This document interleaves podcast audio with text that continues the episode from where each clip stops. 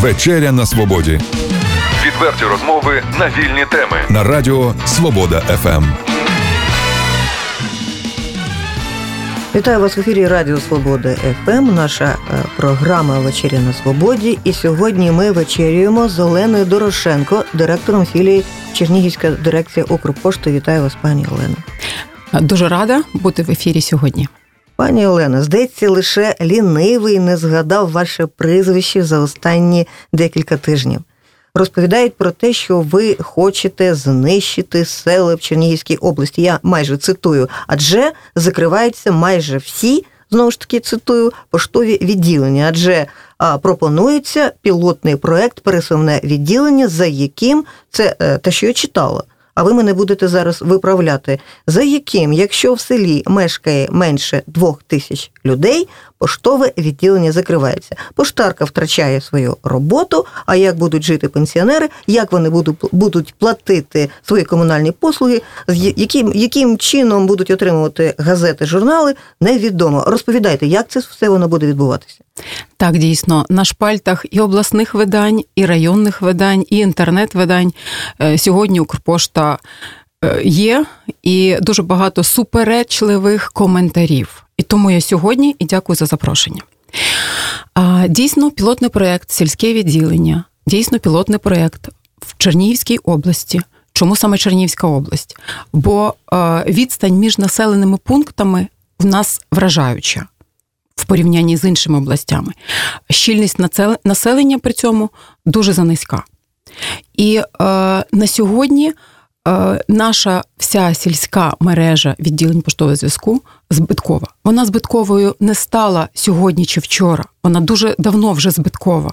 Але з врахуванням того, що е, збільшилась мінімальна заробітна плата, то сьогодні втримувати той персонал, який не має навантаження для того, щоб розраховувати його на повну ставку, платити достойні гроші. На жаль, ми сьогодні не можемо, і е, треба реформи, треба зміни. Ну, отже, я сьогодні, щоб розвіювати ці міфи, які створилися навколо нашого проєкту. Е, і навіть мені дуже прикро, що коментують люди, які не вивчили, як це буде працювати, як послуга буде наближена до сільського населення. Давайте будемо одразу. Як буде працювати послуга? Е, люди, от пенсіонерка, вона живе в селі, їй за 90 років або 80. От як вона буде платити комунальні послуги, як до неї приходитиме газета? Адже газети на селі читають. Отже, газета, пенсія е, виключно в кожен дім залишається. Ми не заміняємо функцію е, листоноші, бо її замінити неможливо, щоб ми були в кожному домі, а це ми будемо в кожному домі. І доставка пенсії, і доставка газети це дійсно виключно руками листоноші. Е, персонні відділення поштового зв'язку, тобто ми не закриваємо сільські стаціонарні відділення, ми переходимо в інший формат роботи цих відділень. Пересувні поштове відділення. На сьогодні так, ми взяли за е, об'єкт дійсно населені пункти там, де менше ніж 2000 е, мешканців. Правильно. Е, в цих населених пунктах на сьогоднішній день у нас працює 435 стаціонарних відділень поштового зв'язку. Оці 435 відділень вони стануть 130 е, пересувними відділеннями поштового зв'язку. Як буде працювати саме відділення? Я сказала, що послуга буде донесена до кожної хати. Е, бригада, дійсно бригада, новий автомобіль, облаштований автомобіль, начальник відділення пересувного відділення поштового зв'язку буде працювати в приміщенні. Тобто не будуть люди стояти на морозі в наших стаціонарних приміщеннях, які ми і на сьогодні маємо. Тобто стаціонарне відділення поштового зв'язку переходить працювати в інший формат. Приїжджає в село автомобіль, начальник відділення заходить в те ж приміщення, в якому сьогодні є пошта. Тобто, коли говорять, що не буде пошти, нікуди буде прийти населенню, сплатити комунальні платежі, е, зробити передплату е, іншими послугами скористуватися. Ні, то міф.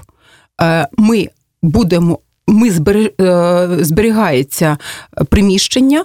Начальник відділення працює в приміщенні за режимом роботи, який і сьогодні є. тобто кількість днів на тиждень. І сьогодні вона є нормованою. Е, І це буде незмінно. От як і сьогодні працюють відділення, скільки днів на тиждень, в залежності від кількості мешканців в селі, так і е, наші пересувні відділення в цьому населеному пункті будуть працювати е, безпосередньо в приміщенні. От мені не зрозуміло, пані Олена, дивіться, скільки буде цих пересувних відділень. Що це таке? Тобто це машина, це сучасний транспорт, автобус будуть наїжджати в село за графіком, так? Так. Пересувне відділення поштового зв'язку я сказала, начальник відділення, водій, кур'єр і листоноша бригади. Отже, є бригада. Бригада приїжджає в населений пункт. Начальник відділення працює в приміщенні, листоноша бригади. З врахуванням того, що є ще можливості автомобіля, бо ми знаємо, що різні села є. Є село компактне, а є село з великою протяжністю і ще з дуже низькою е, щільністю населення загалом. 30 кілометрів є вулиця, протяжність село протяжність Тупичів, село. наприклад. Да, будь ласка, Е, то є якраз можливість і автомобіля, не так як сьогодні в нас листоноша пішки. Або ну, звичайно, зазвичай за з велосипедом. Але якщо це доставка в кожну хату, а в нас е, село це дійсно читаючі люди, і е, в- ко- кожна хата виписує понад е, одну точно, а то й дві газети. І все рівно в кожну домівку треба покласти цю газетку. То якраз з врахуванням того, що можна пройти вулицю, а автомобіль під'їде, забере листоношу і поверне її в ісходний пункт. А сьогодні це дійсно просто власне. І в більшості якраз власним велосипедом, то е, ми маємо те, що це буде дійсно покращення. Але для великих е, населених пунктів я хочу зауважити, що е, знову ж таки та теза, що ми всіх будемо скорочувати на селі. В великих населених пунктах відповідно до розрахунку. Для того, щоб дійсно ми виконали функцію своєчасної і повної доставки до кожної хати і пенсії і періодичних видань, ми будемо розраховувати і будемо е, визначати, скільки власне листонож, які будуть е, проживати в цих населених пунктах, вони нам потрібні для того, щоб е, виконати в повному обсязі своєчасну доставку. Пані Олена, за графіком оця мобільна бригада мусить е, відвідати не одно село, а декілька. А от е, у мене був досвід, ну, наприклад, журналістський, коли ми намагалися доїхати, от е, ті же Кучинівці до кладовища, там зйомка була. Наша машина застрягла такі дороги, і ми так і не доїхали, йшли пішки по коліна в багні. Тому е, е, ну, доставити цю пошту за півдня, коли погані погодні умови, це ви, можливо, ставите перед собою неймовірно складні завдання. А Складнощі ці ми сьогодні розуміємо. І на сьогодні поштові маршрути вони ж ходять по тих же поганих дорогах. І я хочу зазначити, що ми на сьогодні е, пошта ж як- якось е, з'являється в кожному селі велику, там де стаціонарні відділення поштового зв'язку. Там поштарка пішки ходить або на велосипеді. Це вона вже доставляє. А я маю на увазі, бо нам закидають і те, що е, так в нас ж погані дороги. Е, 43 поштові машини на сьогодні, але це дуже старий автопарк, і 43 е, і бригада з двох людей е, сьогодні обслуговує доставку до стаціонарного відділення. Оці 43 старі автомобілі ми замінюємо на 130 нових. Кожен автомобіль з бригадою обслуговує від 6 до е, приблизно до 15 сел, бо в нас дуже багато хуторів, маленьких сел, там, де взагалі до 100 мешканців, а є і 24 хати, і 7 з них е, тільки люди живуть. Е, На сьогодні в такі малі села взагалі е, їде листоноша. В нас ми вже дуже давно пішли з таких сел. Стаціонарні відділення залишилися в населених пунктах приблизно там, де від 400 мешканців. І в нас кожен, е, кожне стаціонарне відділення на сьогодні поштового зв'язку, воно має декілька листонож, які обслуговують оці малі села. І люди 3 кілометри, 7 кілометрів, 10 кілометрів їдуть власними велосипедами і роблять цю доставку. Якраз маючи такий автомобіль, ми маємо можливість доїхати до населеного до кожного населеного пункту. Так, я е, бачу вашу посмішку і розумію, що от ви якраз сказали якість наших доріг.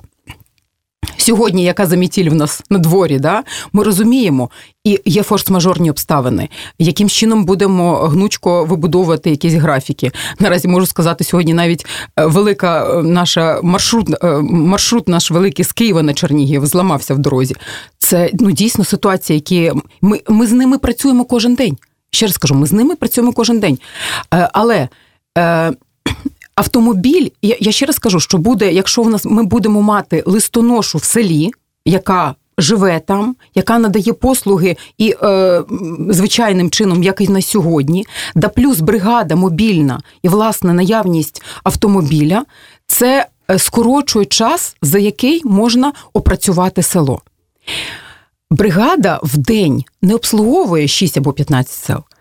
Е, вибудовується графік тижневий, за яким Кожен день бригада е, має бути за графіком, звичайно, е, в конкретних населених пунктах. Це, наприклад, сьогодні тільки два села. Бо одне село велике, і о 8 годині вже відкривається приміщення, начальник працює там до 12 години, і зазвичай сьогодні так і працює це відділення.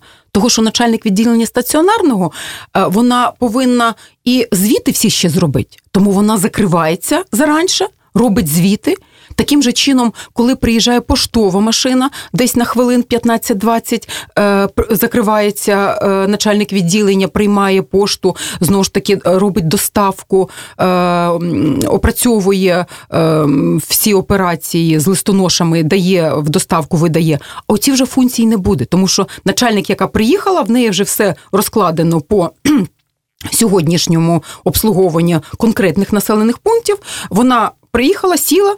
Е, уже листоноша, бо він приїхав е, з бригадою, має е, завдання і має вже видані і кошти для роботи, і газети для роботи. І він пішов в доставку. Все, він опрацьовує село. Пані Олено, дивіться, коли я знаю графік роботи, ну колишній старий, то я можу якось розплановувати власне життя. А так я змушена буду підлаштовуватися під цей графік. А Я буду втрачати свій час, ні? А, Ні, час ви не а будете... там буде черга величезна. Угу. Ну, е, ви не будете втрачати час, тому що все рівно. Е, ну, коли є новий графік, то просто треба один раз зрозуміти, ось тепер по такому графіку і треба приходити. Але е, я ж чому і зазначила, що е, от три години, якщо відкрите відділення, або 5 або 6 навіть годин, якщо відкрите відділення, то я сказала, що в великих селах е, є в нас е, е, такі поштові маршрути, які ми розрахували, що тільки 6 населених пунктів. 6. А е, норми, е, коли ми повинні бути в населеному пункті, такі, що якщо це населений пункт від е, до 100 мешканців, ми від повинні зробити доставку один раз на тиждень. Якщо 500 мешканців два рази на тиждень. Якщо 1200 до 1200 мешканців три рази на тиждень, а більше ніж 1200 мешканців це 4 або 5 е, днів на тиждень відповідно до навантаження. А якщо газету, яку я виписує, виходить щодня? Дійсно, і тут ми, на жаль, от ну жодним чином ми і сьогодні не доставляємо свіженьку, і тільки сьогодні. Вже з 1 грудня 2017 року і ці е, наразі норми були погоджені з Міністерством інфраструктури. Знову ж таки, за того, що ну збиткова мережа. Ну просто ми не можемо в кожному населеному пункті бути кожен день. То цей процес не зараз розпочався. Тобто, от е, тут вже погіршення не буде. Ми сьогодні вже з запізненням десь е, іноді два або три навіть дні в маленьких населених пунктах так так попадає.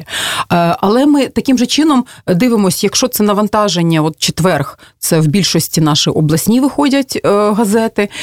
З районними газетами ми проговорили і підлаштувались по тому, коли вони навіть хтось і змінив е, день видання саме, щоб е, максимально скоротити той термін, щоб дійсно газета все ж таки була свіженька. Е, ми розуміємо цю проблему, і над цією проблемою ми працюємо індивідуально і будемо відпрацьовувати знову ж таки той графік, щоб максимально задовільнити населення. Бо розуміємо, що газету чекають на селі. І ще одна проблема: область друга здається за масштабами в Україні. Е, має демографічну кризу. Це ну, такі стандартні речі, я кажу, давно відомі. І е, дуже погано працює мережа інтернет. Здається, лише на 30% на сьогоднішній день мешканці області мають можливість користуватися інтернетом. Це говорить про те, що от ви говорите про мобільні бригади. Казали про те, що поштарка матиме там планшет, або як вона буде користуватися цим ноутбуком, е, платити платіжки, там використовувати програми неможливо, немає умов. Так, це дійсно для нас е, болюча тема, і е, от фінально в результаті ми хотіли б е, мати е, повністю 100% комп'ютеризовану систему. Мережу, оце було б дійсно е, той результат, який дав би можливість, е, якщо це поповнення телефону мобільного, щоб це було от дві хвилини, і людина побачила, що прийшла вже смс-ка, мобільний телефон її поповнений. На сьогодні ми надаємо послугу і поповнення мобільного телефону на селі, але е, це ну дуже технологія складна. І знову ж таки більш ручна, ніж це автоматизовано. Е, я не хочу забігати, як кажуть, наперед е, в тій частині, що планшети, але дійсно ми от десь в кінці березня отримаємо перші планшети, на яких ми будемо пробувати, як це буде працювати. Укрпошта не може змінити ситуацію на краще в частині покриття інтернет в сільській місцевості, і тому ми свої всі. Е, Зміни е, в цьому напрямку е, модернізацію і комп'ютеризацію наших відділень будемо робити на тому ресурсі, який нам надасть знову ж таки наші інтернет-провайдери, які прийдуть в село, чи вони і коли вони прийдуть в те село. Але е, я можу сказати, що вже у нас є такі напрацювання, і перші планшети на пілотних машинах нас будуть. Ми спробуємо, як це буде працювати. Але перша послуга, яка буде опрацьовуватися на планшетах, це виключно поповнення мобільного телефону. Бо сьогодні е, ми при сільському населенню десь треба поповнити. Ну, банкоматів не існує. Банкоматів там не існує, і не всі ж мають е, інтернет взагалі вдома. Да? Ну, Просто бабця просить сусіда, щоб ти поїхав до поїхав районного в село, центру. Да, і да, да, в районний центр поповнив. Е, то якраз це дуже та послуга, яку сьогодні потребують сільські. І сьогодні в нас це технологічно ну дуже неправильно працює. Тому ми спробуємо, як от е, ця послуга буде е, надана, і як це прискорить е, саме і якість обслуговування з цього виду послуги буде. І Будемо вивчати ситуацію, і наразі в Генеральній дирекції думок дуже багато. Яким чином? На сьогодні ми працюємо з квитанційними книжками. На жаль, да? дідовським методом квитанційні книжки, е, листоноша приймає комунальні платежі по квитанційних книжках. Ми знову ж таки на паперових носіях виписуємо передплату періодичних видань, і потім це все обробляється. Е, і е, сьогодні наші пересувні відділення, е, які, дай Боже, будуть стартувати, вони будуть стартувати без комп'ютерів поки що. Тому що ми якраз розуміємо, що ми не зможемо бути, але є касовий апарат, звичайно, да, касовий апарат, все мережа електрики да, нам за потреби для того, щоб ми надавали нормальну послугу в наших приміщеннях. З ваших слів я зрозуміла, це ж Укрпошта, це ж публічно акціонерне товариство. Е, стало так з 1 березня 2017 року. У ДППЗ е, вже не існує. На сьогодні це публічне акціонерне товариство Укрпошта. державної власності, але власник держава. Ну, в будь-якому разі, це бізнес-проект. Він не може бути збитковим. Тому як би хто не опирався, це я так е, просто бачу. Дороги назад немає. Інакше е, е, Укрпошта пошта лусне, вона не може бути збитковою, так? Тому і проводяться ці реформи. Однак при цьому всьому необхідно не забувати про тих селян, так, які живуть в цьому селі. Тобто бізнес бізнесом, тобто тут бізнес окремо мусить бути, а соціальні умови, в яких живуть люди, ФАПи, школи, тепер пошта. І тому я сказала, що приміщення залишаться. І навіть в малих селах, там, де вже пошта не існує, вже приміщення пошти не існує дуже давно. Ми будемо звертатися до голів. Об'єднаних територіальних громад, е, до голів селищних рад, е, до ну, хто в нас там може надати нам приміщення, хоч якусь кімнатку, для того, щоб все ж таки люди не стояли на морозі під дощем. Е, ми ж всі розуміємо, що в малих населених пунктах навіть магазинів вже нема. Є продуктова лавка, яка туди приїжджає за графіком роботи.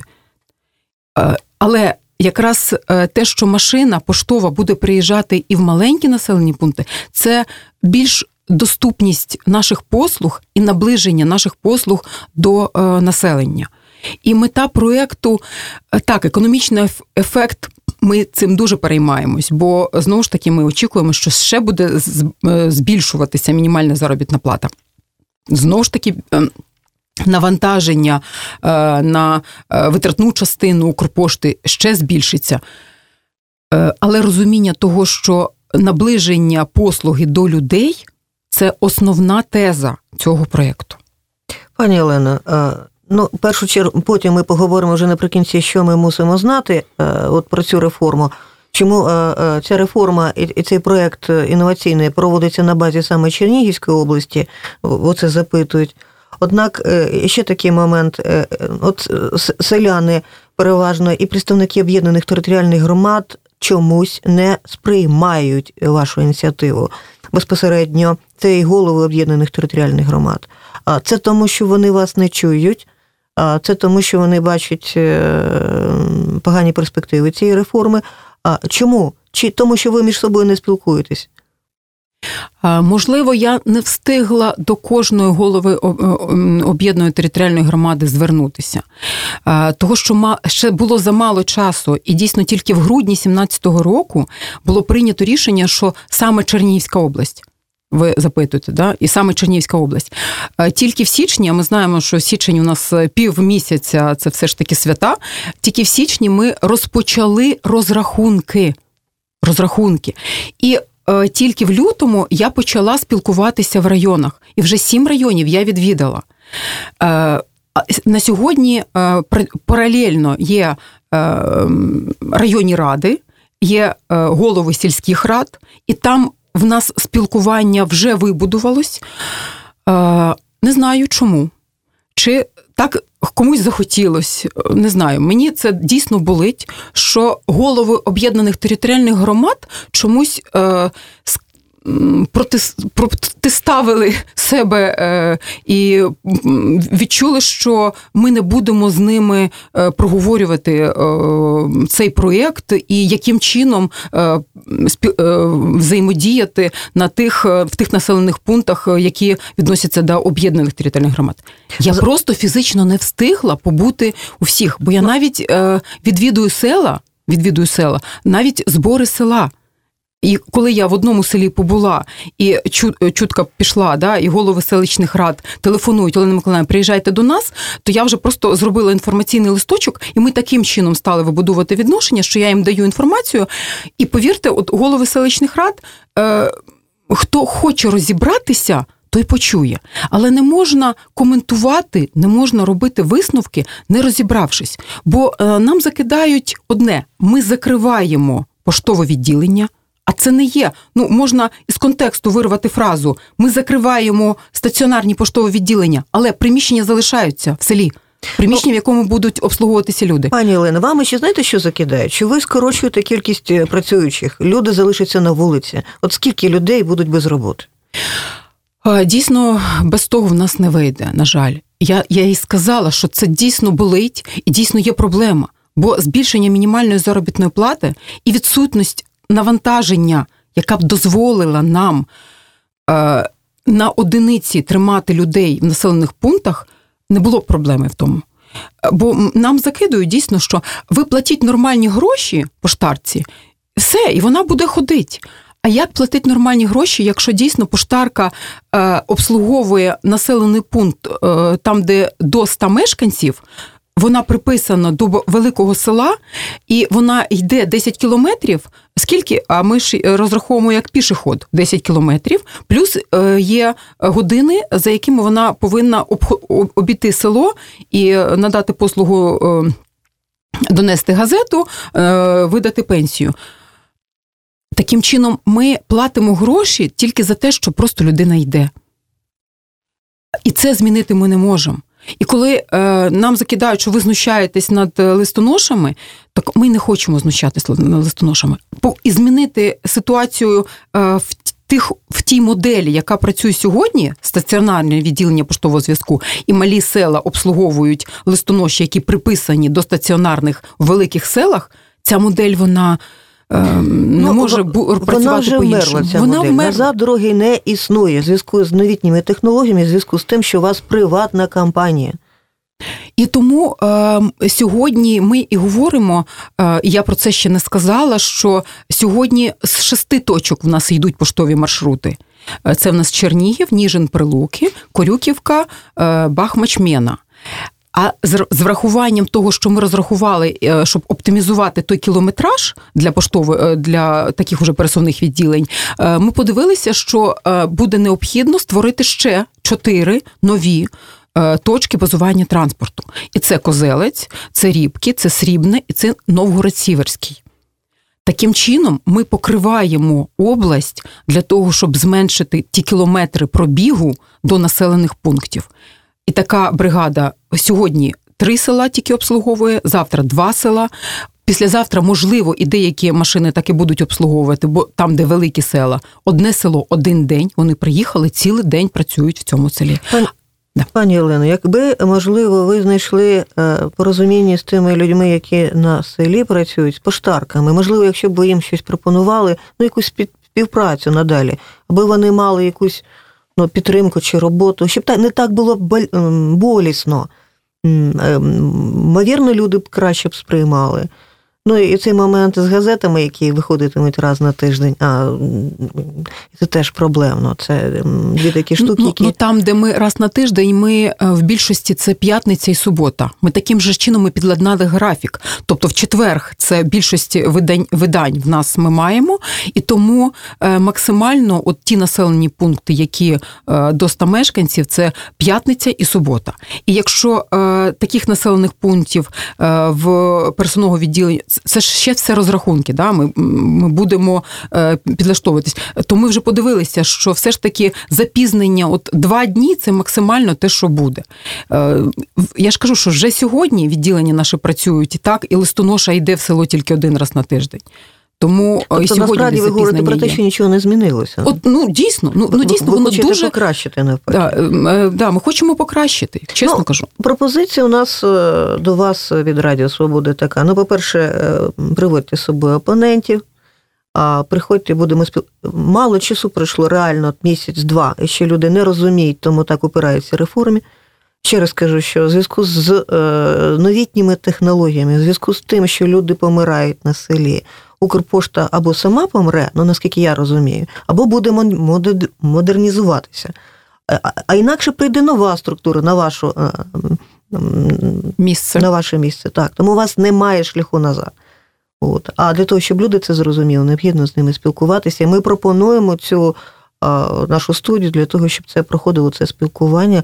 На сьогодні будемо дякувати вам за прекрасну розмову. Керівниця у філії Чернігівської Укрпошти Олена Дорошенко була гостею нашої програми. Дякуємо вам.